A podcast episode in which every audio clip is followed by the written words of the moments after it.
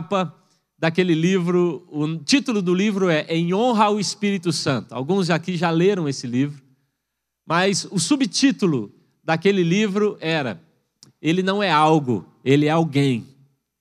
Eu quero dizer a vocês que eu já, quando encontrei esse livro, já tinha caminhado com Cristo por muito tempo, já conhecia o Espírito Santo, mas eu me lembro de quando eu li o subtítulo desse livro e aquilo mexeu profundamente comigo. Porque o subtítulo dizia: Ele não é algo e ele é alguém. Infelizmente, nós temos tratado o Espírito Santo como algo. Infelizmente, muitas vezes, nós temos tratado o Espírito Santo como uma fumaça, um fantasma. Eu não sei. E a verdade é que o Espírito Santo é uma pessoa. É uma pessoa.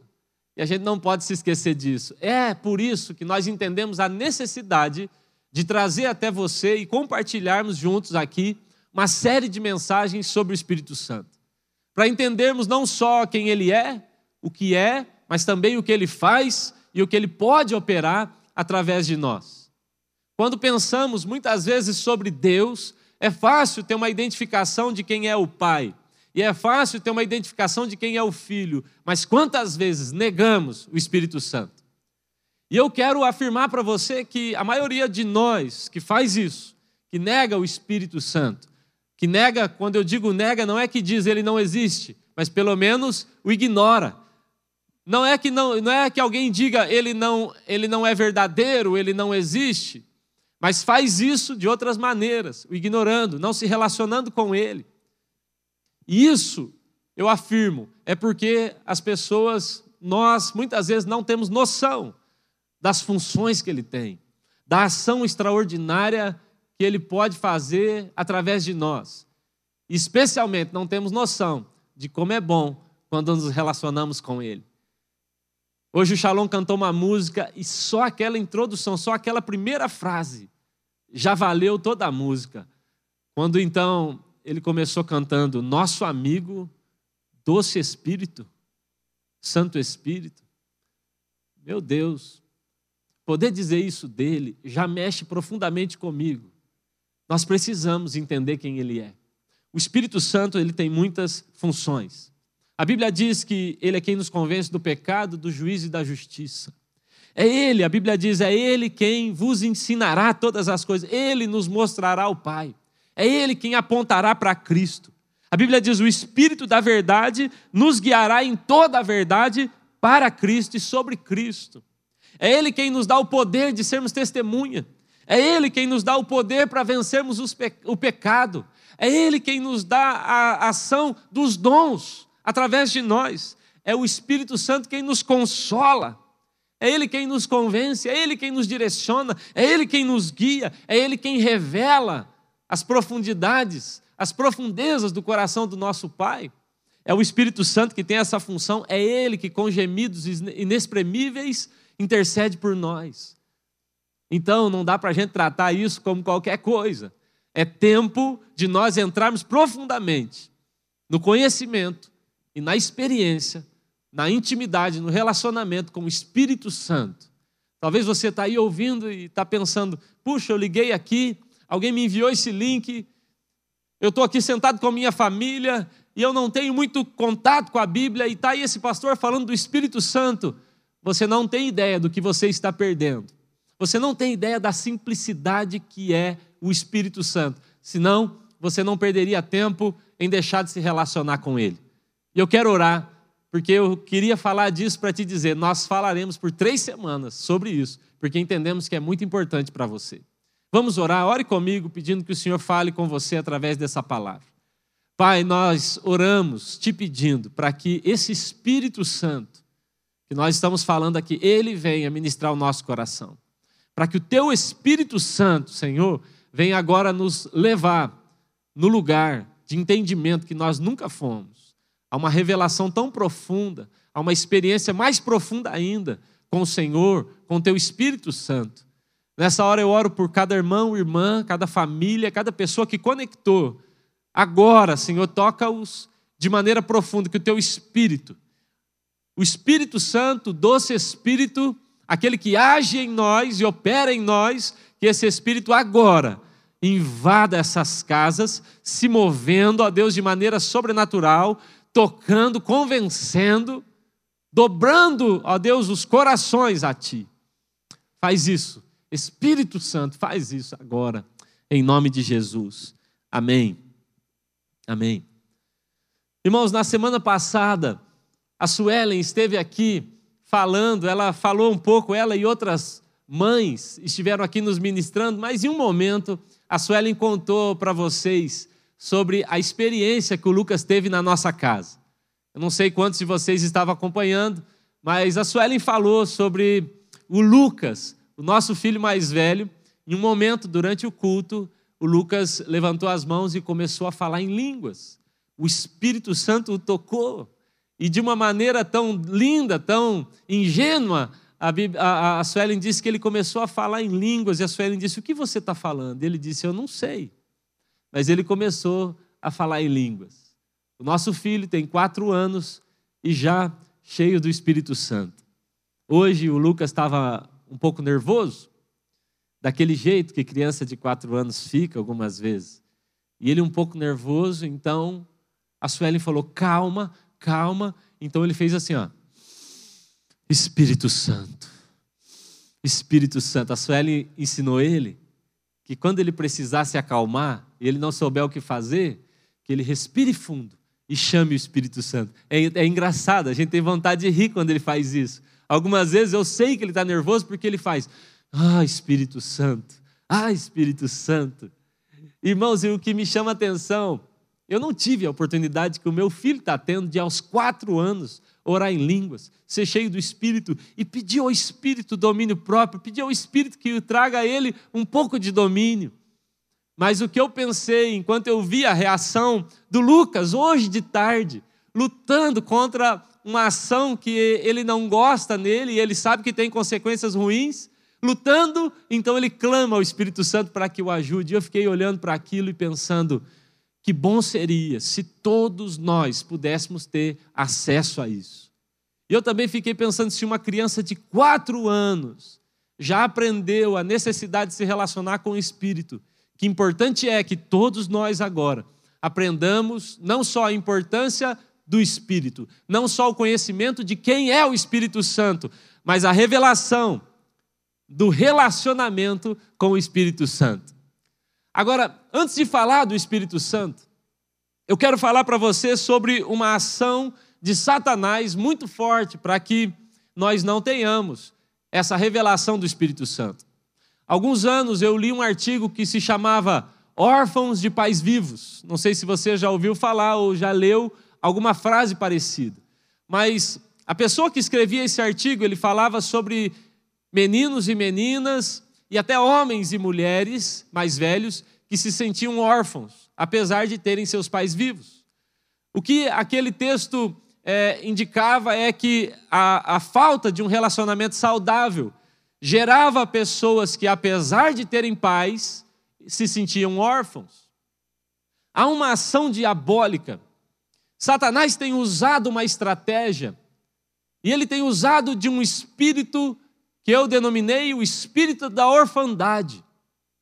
E ele tem trazido isso sobre a nação, sobre as nações, e com esse espírito, e através desse espírito, ele gera no coração das pessoas esse sentimento de que eu sou órfão, eu não tenho ninguém por mim, de que eu estou sozinho nesse mundo, de que eu não presto contas para ninguém, de que ninguém se importa comigo, e a consequência desse sentimento é muito terrível. Porque a, a, partir do momento que eu, que eu entendo, eu estou sozinho, eu não tenho ninguém, não há ninguém por mim, eu não valho nada, ninguém se importa comigo, o próximo passo é: então eu sou independente, então eu faço o que eu quiser da minha vida. Eu me lembro de uma vez, eu fui estudar em São Paulo, eu não tenho certeza que ano era, mas era talvez ano 2000. Eu fui estudar em São Paulo e era a primeira vez que eu ficava tanto tempo longe dos meus pais. Meus pais sempre foram pais crentes e excelentes pais. Sempre me senti muito amado, muito filho. Mas aquele, aquele tempo eu estava longe deles, a gente não tinha celular para ficar falando, era a ligação não era barata, a gente usava cartão telefônico. E eu já estava um bom tempo sem falar com eles. Eu estava no centro de São Paulo. Viaduto do Chá, quem conhece lá. Milhares de pessoas. E eu estava sozinho. Eu me lembro que no meio daquela multidão, eu senti, eu estou sozinho, eu estou abandonado, não há ninguém por mim. E eu me lembro que no meio daquilo, uma sensação ruim, uma vontade de fazer qualquer coisa. Eu pensei, se não há ninguém por mim, eu posso fazer o que eu quiser. Esse sentimento de orfandade, eu me lembro que em um momento eu corri para um orelhão, na época era orelhão, e eu liguei a cobrar para a casa dos meus pais. Ninguém gostava de ouvir aquela musiquinha do cobrar, não é verdade? Na minha casa tinha uma orientação. Meus pais diziam: se tocar a musiquinha, desliga. e eu liguei a cobrar e eu não tinha nem assunto com os meus pais. Tudo que eu queria era ouvir o meu pai ou a minha mãe dizendo: Filho, está tudo bem? Filho, onde você está? Eu só queria reafirmar dentro de mim esse sentimento de que eu pertenço. Eu tenho um pai, eu tenho uma mãe, eu tenho alguém por mim. Que coisa boa. Satanás fez isso com Cristo. Ele disse: Tu és filho. Se ele questionou Jesus na sua filiação, e se esse espírito de orfandade foi uma tentação até para Cristo, quanto mais para nós. O tempo todo ele está dizendo: será que você importa? Será que você não é órfão? Será que você não é órfão mesmo de pais vivos? Muitas vezes isso tem rondado nosso coração. Essa é uma estratégia diabólica. Assim que essa estratégia alcança o seu coração, o primeiro passo é: eu estou sozinho. O segundo passo é: então eu sou independente. Então eu não devo prestar contas a ninguém. E o terceiro passo é a autodestruição ou autossabotagem, como nós já ouvimos falar. Eu não percebo, mas como eu não tenho pra, ninguém para prestar contas, como eu sou um órfão agora espiritual, então agora eu começo a criar situações que me destroem. Alguns vão para as drogas, alguns vão para o álcool, alguns se envolvem de maneira violenta em relacionamentos, alguns vão para o sexo, alguns se envolvem com pessoas que sabemos que vão fazer mal para ela, é uma autossabotagem, que é resultado do espírito da orfandade que entrou no coração. Isso é muito sério. Eu me lembro de quando eu comecei a escrever, muitas pessoas aqui da igreja me ajudam a escrever. Mas naquele tempo nós iríamos escrever o primeiro livro. E eu fiquei pedindo a Deus qual deveria ser o tema, mas eu já tinha uma convicção. Vamos falar de células, vamos falar de discipulado. E naquela época Deus me deu uma certeza: você deve falar sobre este assunto. O primeiro livro que nós escrevemos se chama O Poder de Ser Filho Amado. Se você não leu, você é um miserável, vai ler logo. Precisa ler. É um livro simples, rápido, evangelístico e que eu tenho certeza que vai ministrar o seu coração.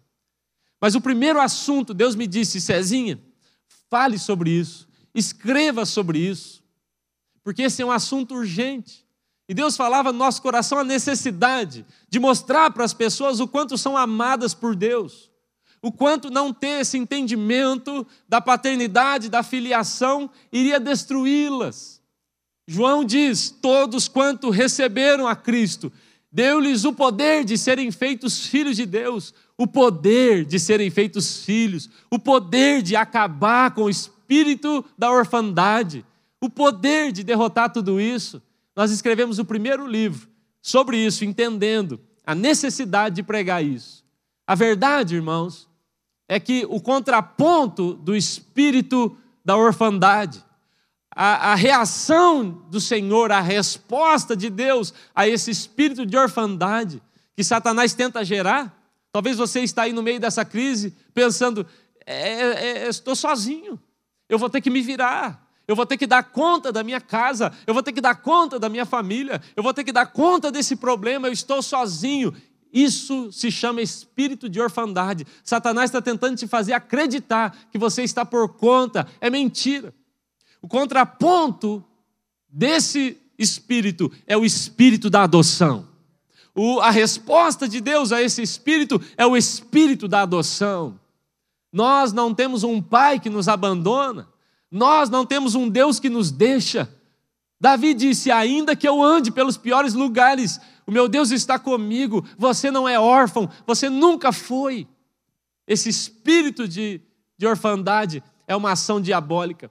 A Bíblia diz, em Mateus, capítulo 1, verso 23, a Bíblia diz assim: A virgem ficará grávida e dará à luz a um filho, e lhe chamarão Emanuel, que quer dizer Deus conosco. Quando a Bíblia fala que Jesus viria, um dos primeiros nomes que a Bíblia dá a ele é: ele será chamado Emanuel, ou seja, ele será chamado presente. Ele é aquele que está conosco e não nos deixa.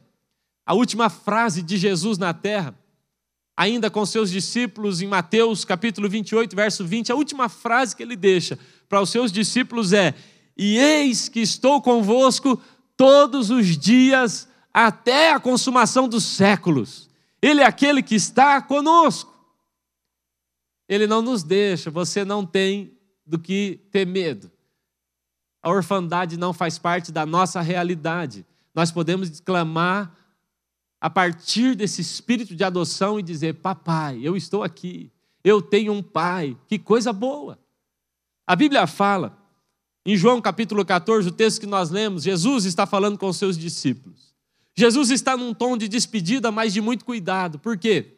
O contexto que aqueles homens viviam era um contexto muito peculiar, porque naquela época, por conta das guerras, por conta das leis, pela maneira que se vivia, era muito comum se deparar com uma cidade cheia de órfãos.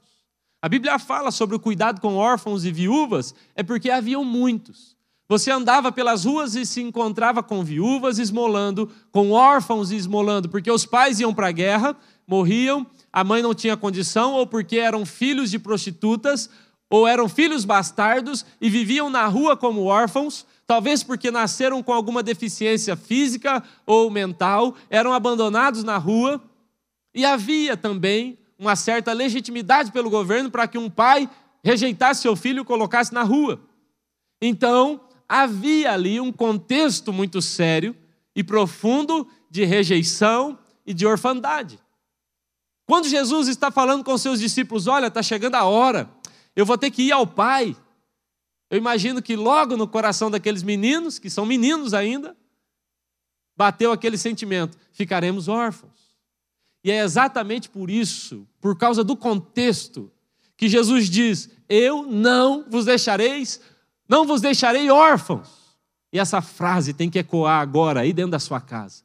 Essa frase tem que ecoar agora aqui dentro do nosso coração. Ele não nos deixa órfãos. A realidade de orfandade daquela época é a mesma realidade de agora. Só que agora é espiritual também. Agora as pessoas vivem espiritualmente órfãos. Então, irmãos, nós temos que olhar para esse texto e perceber o cuidado de Cristo ao dizer: o Espírito Santo é aquele que vem para garantir que você não fique órfão. É por isso que, ao não me relacionar com o Espírito Santo, eu estou dando margem para que o espírito da orfandade toque o meu coração. Nesse mesmo contexto, você vai ler o texto de Romanos, capítulo 8, que é o que Paulo fala sobre o espírito de adoção, porque Paulo está em Roma e no mesmo contexto se dá esse, essa, essa história. Nós estamos falando de um contexto de muitos órfãos, novamente. E Paulo, quando fala com a igreja de Roma, ele diz assim: Pois todos os que são guiados pelo Espírito são filhos de Deus. A garantia de que você tem um pai é porque você é guiado pelo Espírito. Você não ouviu falar, você não tem uma camiseta do Espírito Santo, você não participa de um culto do Espírito Santo, não é uma ministração, uma música sobre o Espírito Santo. Não, o Espírito Santo me dirige, me guia, e a Bíblia diz: quem é guiado pelo Espírito tem a garantia de que é filho de Deus. E ele diz: porque vocês não receberam um espírito de, de, de escravidão, para ficar com medo. Não, a Bíblia diz, então, Paulo, nesse contexto, diz: vocês receberam um espírito de adoção. E agora, adotados, irmãos, e acredite em mim, todos nós estávamos órfãos antes de Cristo. Todos nós estávamos abandonados antes de Cristo. Todo, todos nós vivíamos debaixo desse espírito de orfandade antes de Cristo. Por mais que você diga a minha família era muito boa, esse espírito nos rondava. A Bíblia diz que então, quando recebemos a Cristo, recebemos um espírito de adoção. Esse espírito de adoção nos dá liberdade para chamar Deus não só de Senhor, não só de Salvador, mas de Papai. Que grande maravilha! Você sabe que a expressão aba, ela não é a expressão traduzida por papai, não é. Na verdade, a expressão aba é uma expressão de um balbuciar de um bebê, quando diz papá, papá.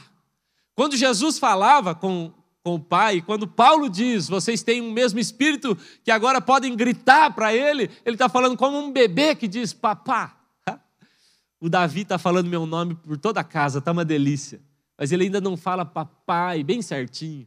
Mas quando ele fala aquele papá, ou um papai, às vezes ele solta, eu pego ele no colo, porque é muito bom.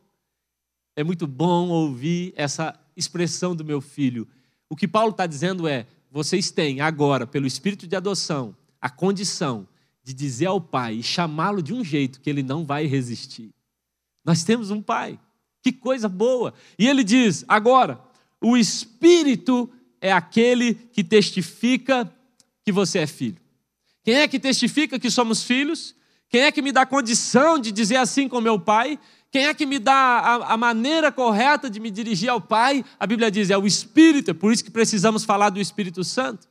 Se você não se relaciona com Ele, se você não conversa com Ele, se você não é guiado por Ele, infelizmente o espírito de orfandade vai dominar seu coração. Quando você menos espera, você está se destruindo, acabando com quem você ama perto de você. Não, não faça isso. Você precisa se relacionar com o Espírito Santo. Há uma coisa muito séria também na Bíblia, interessante. A Bíblia deixa claro que toda vez que alguém era recebido por filho, toda vez que alguém era recebido por adoção, por exemplo, ele recebia do seu pai um anel. O anel era a marca de que aquele menino, aquele filho, agora tinha um pai, tinha uma herança, tinha um destino. Então, quando eu adotava alguém naquela época, eu não só o trazia para casa, mas como talvez não existissem documentos para provar isso, eu fazia um anel igual ao meu. Eu, pai, eu pegava um anel igual ao meu e colocava no dedo do meu filho. Aquele anel muitas vezes tinha o brasão da família. Então aquele menino agora com aquele anel no dedo, ele podia andar pela cidade, podia andar pelos lugares e aquele anel era a prova de que ele tinha um pai, de que ele tinha uma história, de que ele tinha alguém que o amava. Então, quando alguém dizia quem é seu pai, ele dizia: olha o meu anel, olha o brasão que tem no meu anel. Muitas vezes aquele anel era usado para liberar decretos. Os reis usavam aquilo, queimavam a cera e então liberavam decretos por causa do anel. Agora preste atenção. A Bíblia diz que o anel é o Espírito Santo.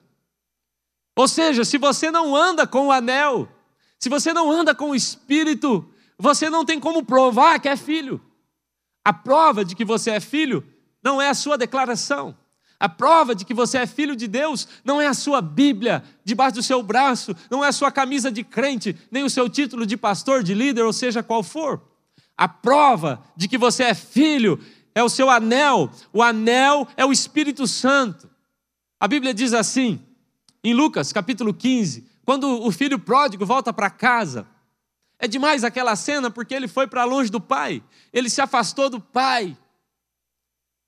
Então, longe do pai, ele fica sem o anel. E aí a Bíblia diz que quando ele volta para casa, preste atenção nisso, o pai te aceita do jeito que você está.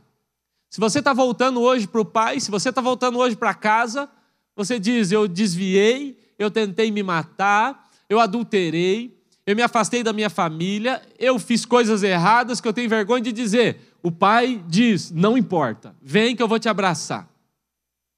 O filho pródigo vem cheirando a porco, cheirando pecado, e o pai fala: Vem e me dá um abraço. Ok. Mas logo depois do abraço, o pai diz: Eu te recebo como você está, mas eu não aceito que você fique como está. Eu não aceito que você viva nessa nojeira. Então o pai fala: tira a roupa, menino, põe uma roupa limpa. Coloca uma sandália no pé desse menino. Mas a Bíblia diz que o pai fala: põe um anel no dedo dele. Se ele quer viver comigo, se ele quer andar na minha casa, se ele quer usufruir das minhas coisas como filho, põe um anel. O anel era chamado naquela época de selo. Segundo Coríntios capítulo 1, verso 20, a Bíblia diz assim: Veja que legal. Porque quantas são as promessas de Deus? Todas elas têm em Jesus o sim. O sim. Porquanto também Jesus é o amém para a glória de Deus, por nosso intermédio. Mas aquele que nos confirma convosco em Cristo e nos ungiu é Deus, que também nos selou e nos deu penhor, o Espírito Santo em nosso coração.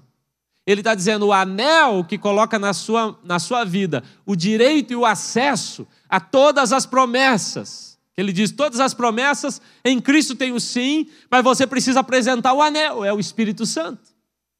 A Bíblia diz também em Efésios capítulo 1, verso 13: diz assim: Em quem também vós, depois que ouvistes a palavra da verdade, o evangelho da salvação, tendo nele também crido, fostes selado com o Espírito da promessa o qual é o penhor da nossa herança, até o resgate da sua propriedade, que somos nós, em louvor da sua glória. Agora preste atenção, a Bíblia está dizendo, e eu quero que você preste muita atenção: todo aquele que é filho tem um anel. Você precisa andar com anel. Nós precisamos andar com esse anel. Quantas vezes eu vejo crentes por aí, você o encontra, ele é crente, ele vive na casa do pai, ele tem um pai, ele creu na Bíblia, mas ele não se relaciona com o Espírito Santo, e aí ele não tem o anel. O anel libera decretos. Cheio do Espírito, você vai, vai poder liberar decretos sobre sua casa. Cheio do Espírito, você vai poder liberar decretos sobre sua família. Mas você precisa do anel. O anel é o Espírito Santo. Agora, com esse anel, eu posso andar por aí e mostrar para todo mundo dizendo: o Espírito Santo que está em mim, o fruto do Espírito que está em mim, o resultado do Espírito que está em mim, as evidências do Espírito que estão em mim, isso tudo prova que eu sou filho. Eu sou filho do Deus Altíssimo. Eu tenho um pai. Olhe para esse anel. Olhe para a ação do Espírito em mim. Eu tenho um pai. Eu quero falar de três benefícios de quem anda com esse anel. Três benefícios de quem tem o anel do Espírito Santo na sua vida. Em primeiro lugar, o anel indica, em primeiro lugar, eu tenho um pai. Em primeiro lugar, esse anel, quando você anda com ele, a primeira indicação dele, o primeiro benefício que você tem é: eu tenho um pai. É bom ter pai. Como é bom ter pai. Ô irmão, de vez em quando, eu estou lá em casa, eu estou com meus filhos e eu ligo para o meu pai, por vídeo. Eu amo meu pai. Meu pai mora longe, então eu amo ele, eu falo com ele, eu falo pelo WhatsApp, a gente tenta se falar, é tão bom. É muito bom ter um pai natural. É muito bom, ainda mais quando é um pai que, que nos ama, que expressa esse amor. Mas talvez você não tenha tido a oportunidade de ter um pai natural, ok? Deus nos levantou também pais espirituais. Ah, como é bom ter um pai espiritual. Como é bom, eu tenho um pai natural, que é muito bom, mas eu também tenho um pai espiritual, o meu líder, aquele que eu posso chamar de pastor, aquele que eu posso chamar de líder, alguém que Deus levantou e colocou sobre a minha vida. Você tem um pai, você tem uma mãe espiritual, isso é muito bom. O Espírito Santo confirma que eu tenho um pai espiritual que eu tenho alguém que cuida de mim, que eu tenho alguém que ora por mim, que eu tenho alguém que eu possa, posso recorrer a Ele, confessar os meus pecados, pedir ajuda. E Ele vai me socorrer. Como é bom ter um pai natural, se você não teve essa chance, você agora pode ter um pai espiritual, e sobre pai espiritual, você pode ter, é só você procurar, é só você ir atrás de uma igreja, de um líder de célula, e eu tenho certeza que você logo terá um pai espiritual, e isso é muito bom. Agora, melhor do que ter um pai natural, melhor do que ter um pai espiritual, é ter um pai do céu. O Espírito Santo, ele garante, ele me dá o privilégio de levantar as mãos e dizer: Pai nosso que estás nos céus. Eu tenho um pai no céu. Talvez você tenha os três, como é o meu caso. Eu tenho um pai natural muito bom, um pai espiritual muito bom, mas eu tenho o pai do céu. O pai do céu. Irmãos, o que garante o meu relacionamento com o pai do céu o que garante a minha afinidade com o Pai do céu, O que garante que eu tenho um Pai do céu que está aqui dentro, confirmando: você tem um Pai no céu. É o, é o Espírito Santo, é o anel de filho. Quando eu ando cheio do Espírito, quanto mais cheio do Espírito eu estou, mais revelação da minha filiação e da paternidade de Deus eu tenho. Quanto menos do Espírito eu tenho, mais rejeitado eu me sinto, mais sozinho eu estou, mais o espírito de orfandade domina o meu coração. Você conseguiu entender? Em primeiro lugar, o anel indica: ei, Cezinha, você tem um pai, aleluia. Em segundo lugar, esse anel indica: você tem uma herança. A Bíblia fala, Paulo diz, que por esse espírito nós podemos clamar Abba, ou seja, em primeiro lugar, esse espírito diz: você tem um pai. Mas Paulo também diz que por esse mesmo espírito você pode ter convicção de que se você é filho, você é herdeiro. E se você é herdeiro com Cristo, se você é herdeiro de Deus, você é co-herdeiro com Cristo. Preste atenção que essa palavra é muito especial.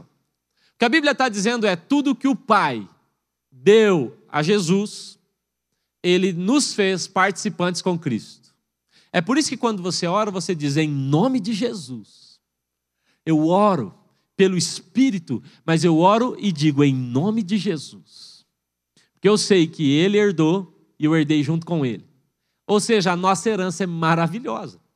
A herança que temos em Cristo, ela é poderosa. Efésios 1:3 diz que ele já nos abençoou com toda sorte de bênçãos espirituais.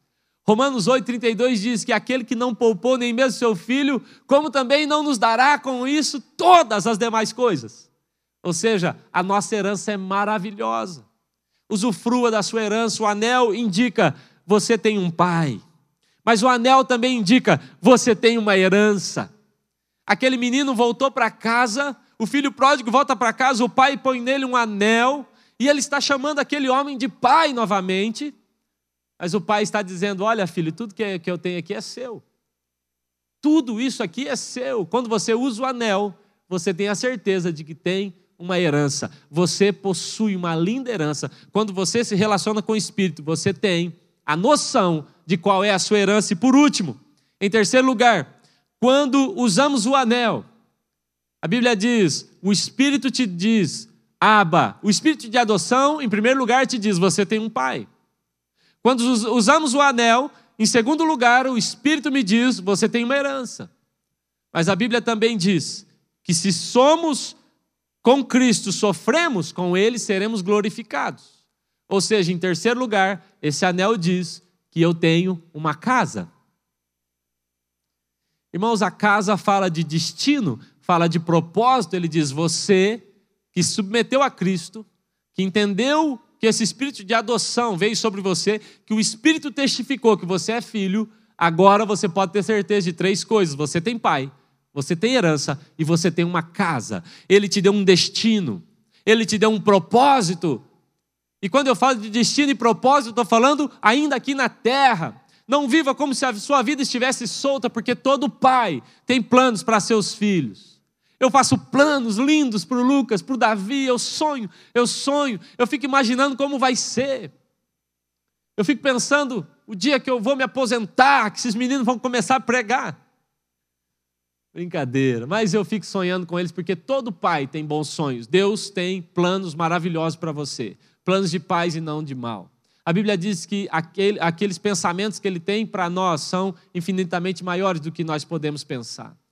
Então todo pai tem para o seu filho um destino, um propósito. Mas eu quero falar de uma outra casa. Todo aquele que entendeu que o Espírito é um anel, o anel indica você tem uma casa eterna. Você tem um lugar no céu. O penhor, preste atenção. A Bíblia diz que o penhor, a garantia é o Espírito Santo. O anel é isso que Jesus vai vir buscar naquele dia. Ele penhorou, ele não nos deu o Espírito para nós permanentemente, ele nos deu até que ele venha. Ou seja, um dia ele virá e ele encontrará pessoas que têm o Espírito Santo, e esse anel que é o Espírito garantirá a você a casa eterna. É isso. Um pai, uma herança e uma casa. Mas eu quero terminar essa mensagem Eu pensei que eu não ia falar disso, mas eu quero falar rapidamente porque o Espírito me direciona. Eu quero terminar essa mensagem te dizendo uma coisa. Nós estivemos estudando alguns dias a história de Neemias. E depois de estudar a história de Neemias, eu não tinha noção, mas depois de estudar a história de Neemias, eu aprendi que o nome Neemias significa consolador. Ou seja, a mesma expressão que é usada para o Espírito Santo. Um dos nomes de Neemias é consolador. Toda vez que você vê na Bíblia nomes que terminam com Ia ou Ias, Jeremias, Zacarias, Isaías, isso é uma tipificação de Deus. Mas quando fala Neemias, está dizendo o Deus que consola, ou seja, o Espírito Santo. Isso é muito profundo, porque Neemias é, no Antigo Testamento, um tipo de Espírito Santo. Então, quando eu leio o livro de Neemias e a ação de Neemias, eu posso também ler, através das ações de Neemias, o que o Espírito Santo quer fazer em mim. E eu quero terminar, vou falar bem rápido, mas eu quero terminar falando com você sobre três ações de Neemias que tipificam a ação do Espírito Santo sobre nós. Em primeiro lugar, a Bíblia diz que Neemias identificou aquilo que estava destruído. Você tem que se lembrar do contexto. Neemias, então, é um tipo de Espírito Santo. Ele olha para Jerusalém e fala: está destruída, Jerusalém somos nós. Então ele olha para aquilo que está destruído e ele identifica o que está destruído. Ele mostra, ele vê, ele aponta, ele conta para todo mundo que está destruído. Preste atenção. O Espírito Santo em nós é aquele que nos ajuda a perceber aquilo que precisa ser transformado. O Espírito Santo em nós, ele é aquele que me convence de coisas que eu preciso mudar. Não é coisa da sua cabeça, não. O Espírito Santo está agora aí dentro de você. Enquanto você ouve essa mensagem, o Espírito Santo está dentro de você dizendo: para com isso. Porque Neemias identifica as portas que estão queimadas ele identifica os muros quebrados, enquanto eu prego, o Espírito Santo está dentro de você agora dizendo: melhora isso, resolve isso, é Ele quem está te falando. É Ele quem está dizendo larga, para com esse relacionamento. É Ele quem está te dizendo isso e está te destruindo, está acabando com seus muros. É Ele quem está te dizendo larga essa bebida, para com essas drogas. É Ele. O Espírito Santo é aquele que te convence de coisas que você precisa largar, abandonar, que estão te destruindo. A Bíblia diz que Neemias foi, ele viu a destruição, ele viu os escombros, ele percebeu, ele falou está destruído e ele leva esse relatório ao rei, que simboliza o próprio pai. Então, o Espírito em nós, em primeiro lugar, está nos chamando, mostrando, isso está acabando com você você pode chamar isso de consciência. E algumas vezes é, o Espírito na sua consciência. Mas outras tantas vezes não é a sua consciência, é o Espírito Santo. Ô, irmão, você já fez algo errado e no final aquilo te entristeceu, que você falou, o que, que eu fiz? Uma vez ouvi essa expressão, crente não serve para mais nada, a não ser ser crente. Porque toda vez que você faz é, é algo errado, o Espírito dentro de você, ele grita e fala, que isso? Eu conversei alguns dias com um rapaz e ele me disse: Eu adulterei. E eu na cama com aquela pessoa, adulterando, eu sentia nojo, porque o Espírito dentro de mim me dizia: O que você está fazendo? Para, para. O Espírito aponta a destruição na sua vida. O Espírito aponta aquilo que precisa ser parado na sua vida. Para, porque isso está acabando com você. Em primeiro lugar, em segundo lugar, o Espírito é aquele que reconstrói coisas dentro de nós. Assim como Neemias, o Espírito Santo apontou as coisas que estavam ruins, mas o Espírito Santo não fica te acusando. Ele não fica apenas dizendo está ruim, para. Ele também diz: vamos lá, vamos recomeçar. Eu também não te condeno. Às vezes nós temos mais noção do pecado do que do perdão. Muitas vezes estamos mais tomados pela lei do que pela graça. Tantas vezes temos reconhecemos o juiz de Deus, mas não temos reconhecimento da graça, da misericórdia e do perdão dele. O Espírito Santo não está apontando o dedo dizendo, você acabou com a sua vida. Ele está dizendo, eu vi coisas erradas, vamos resolver isso juntos. Então, assim como Neemias, o Espírito Santo é aquele que põe a mão na massa. A Bíblia diz que Neemias pegou, irmãos, a, a, ele pôs a mão na massa e ele foi reconstruir muros com suas próprias mãos. O Espírito Santo está pronto a reconstruir histórias que Satanás destruiu. Histórias que disseram que não estava mais em tempo de ser reconstruída.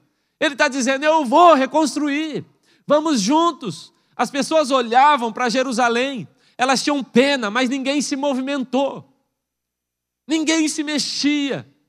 As pessoas olham para você, para a sua história, muitas vezes elas têm pena, mas elas não têm o que fazer. O Espírito Santo sabe o que fazer. Ele quer reconstruir a sua história, ele quer reconstruir os muros da sua vida. Você ficou muito vulnerável. Mas hoje eu te digo: esse anel, ele está te chamando para um novo estilo de vida. É Ele quem olha para os escombros e diz: dá para recomeçar. É Ele quem olha para coisas sem vida e diz: profetiza.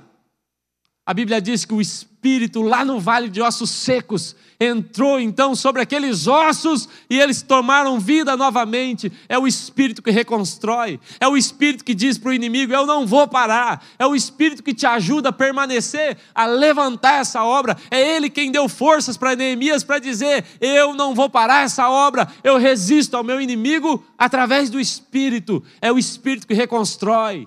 O mesmo Espírito que aponta e mostra o erro, é o Espírito que te diz: esse é o caminho, vamos juntos, eu vou te ajudar. Você vai confessar e eu estarei lá. Você vai recomeçar e eu estarei com você. Você vai fazer promessas a Deus, você vai fazer votos com Deus e eu vou te ajudar a cumprir. Nós vamos reconstruir a sua história, aquilo que foi destruído. Esse é o Espírito Santo. E por último, o Espírito Santo, assim como Neemias, é aquele que finaliza a obra de maneira assombrosa.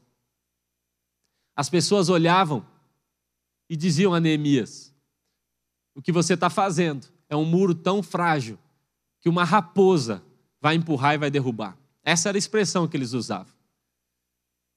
Essa é a expressão que o inimigo vai usar contra você.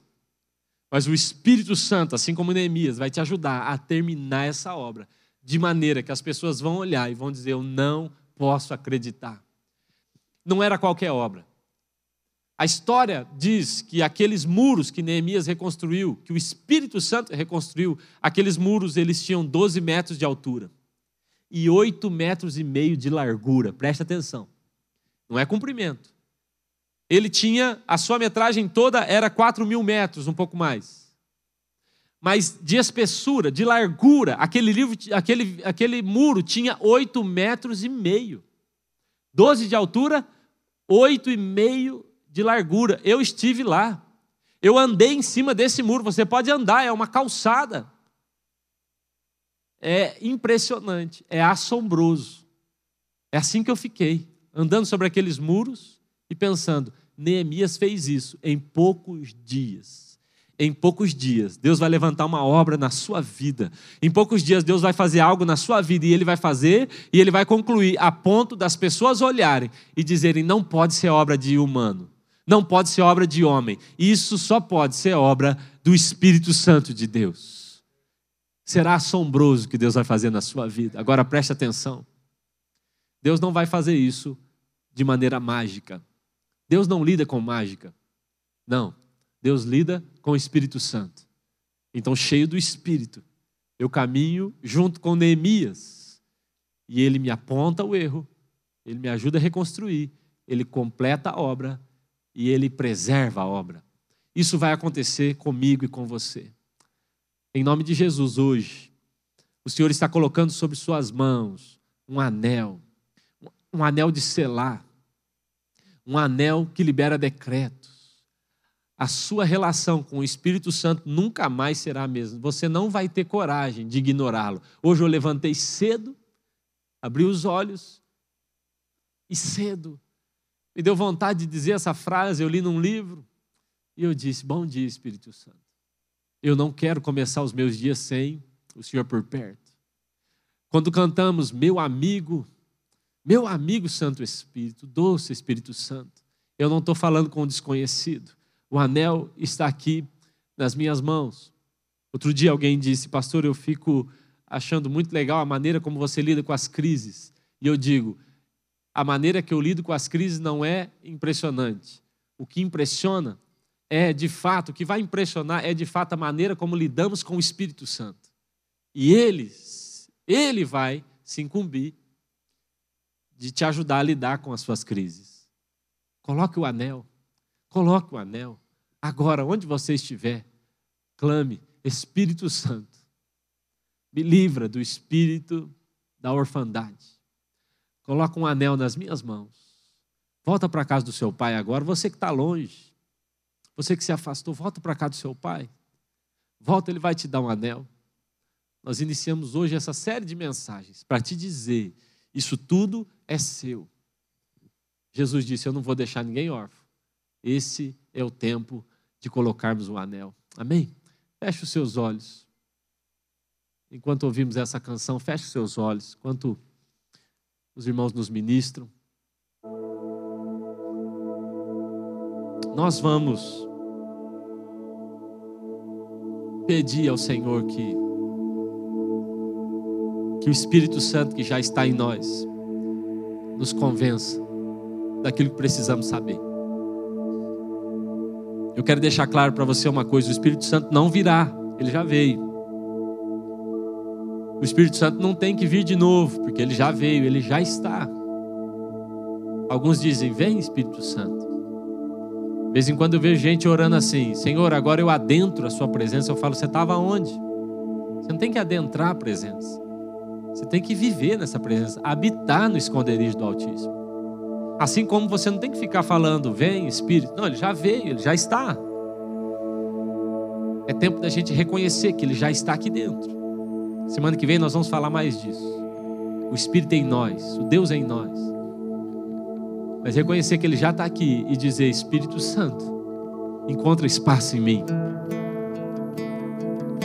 Preste atenção, isso é uma decisão sua, não é uma decisão de Deus, não é uma decisão do Espírito. Deus já decidiu te dar o Espírito. O Espírito Santo já decidiu vir. Essa não é mais uma